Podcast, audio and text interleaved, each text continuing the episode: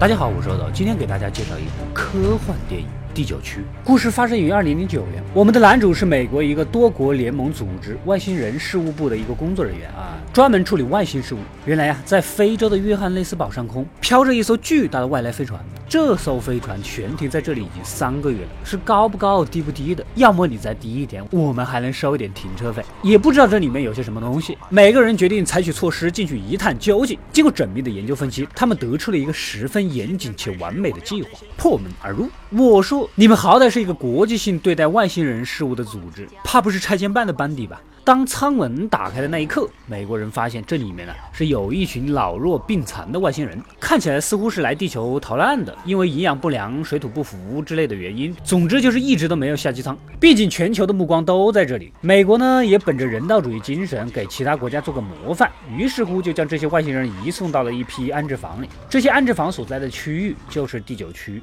第九区本来就是一个人类平民聚集地，再加上突然增加了一批新的外星外来户，本地人人也开始有点吃不消了，物资非常紧张。以胖嫂为例的不少居民意见很大呀。另一边，事务部发现似乎是飞船少了主机舱，导致无法启动。根据目前的情况来看，让这些外星人遣返回家是暂时不太可能的了，那就需要一个长远的安排，上个户口啊什么的。安排他们来买房子接盘，怎么也不现实。虽然是刚需，但是是没有钱的刚需。为了解决当地居民的投诉问题，组织想出了一个政策：拆迁。其实有一个最根本的原因，就是外星人的武器威力无穷，但是却需要靠他们的 DNA 才能启动。多国联盟组织想要搞清楚这些武器的制造技术，但是又怕威胁到人类的生命安全，因此才找这么一个借口，让他们搬得离人远一点啊！拆迁开始什么就得量房子啊、谈条件、签字什么的，是吧？这个任务就落到了我们的男主身上。说过了吧，他们其实就是拆迁办的班底。男主凭借多年兢兢业业的工作和积极向上的态度，外加有一个当主管的岳父，由男主带队，领着这一群自称是多国联合组织最厉害的武装部门，就这么浩浩荡荡的出发了。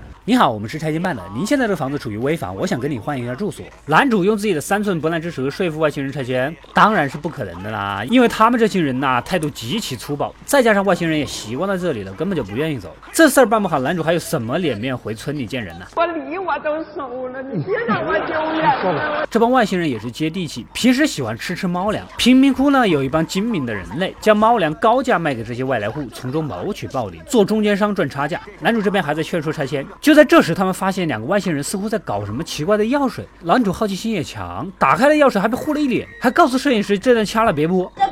了啊！别播。就在打斗的过程中，男主的手臂受了伤，而其中一个外星人大黄也被警方击毙。男主呢，也就结束了当天的工作，回到家，不知什么原因，身体上好像起了什么反应，指甲脱了，频繁呕吐，还流出了黑色的鼻血，各种反常。随后送到医院的男主，一只手臂已经开始变异了。经过医生的观察，发现男主的 DNA 和外星人的 DNA 啊融为了一体。之前说过的，外星人的武器必须由他们的 DNA 才能启动。现在男主有了外星人的 DNA，也就可以操纵外星人的武器了。他的研究价值大大的增加，虽然不情愿，但是在被实验的过程中呢，男主发现政府并没有像宣传的那样对待外星人采取人道主义，根本就是用外星人做残忍的活体实验的。这一刻唤起了男主心底对生命的尊重，男主找机会逃离了实验室，但是军方依然紧追不舍，男主不得已只能逃进了第九区。这一边，之前被警察打死的这个外星人大黄啊，他的好朋友小绿因为大黄的牺牲逃过了一劫。前面说过的那个药水就是他们一起研制的，恰巧。遇到了逃来的男主小绿，看到男主变异的身体，告诉他这个病可以治，但是需要那个神秘药水。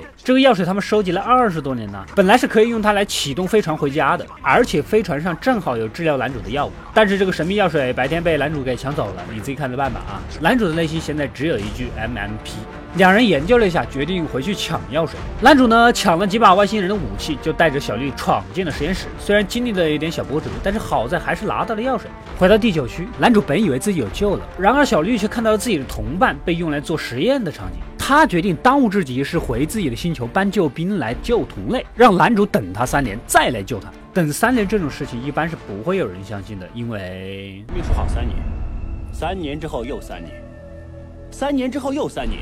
就快十年了，老大。男主敲晕了小绿，准备自己上飞船去找药。刚启动飞机就被军方给击倒了，小绿也因此被捕。同时，军方并没有注意到小绿的儿子小小绿还在飞机上。小小绿依靠修复天赋，竟然修好了飞机的系统。这样一来，不仅启动了大的飞船，也启动了一身钢铁战甲。男主走投无路，只能穿上战甲，与联盟组织的人殊死一搏。之后，小绿答应男主，三年后必定会回来为男主治病。在男主的帮助下，小绿带着儿子小小绿上了飞船，飞向了自己的家园。不久之后，多国联盟组织果真是给余留的外星人呐迁到了一个更好的地方——第十区。外星人的数量呢也还在持续增长。另一边，男主老婆收到了男主送来的花，可惜他已经变成了外星人，而且在第十区生存了下来。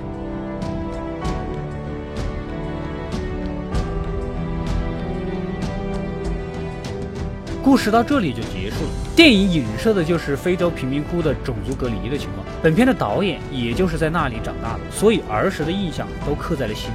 用外星人的故事呢来讽刺现在依旧还在的种族歧视。而且这部电影是根据导演自己早几年拍的一个六分钟短片《约翰内斯堡的外星人》扩展而来。只可惜我找了好久，是真的找不到这个短片了。如果你感兴趣的话呢，好像你们也找不到，没有办法看了。快快订阅及关注“饿的过来了”，获取更多的电影推荐。我们下下期再见。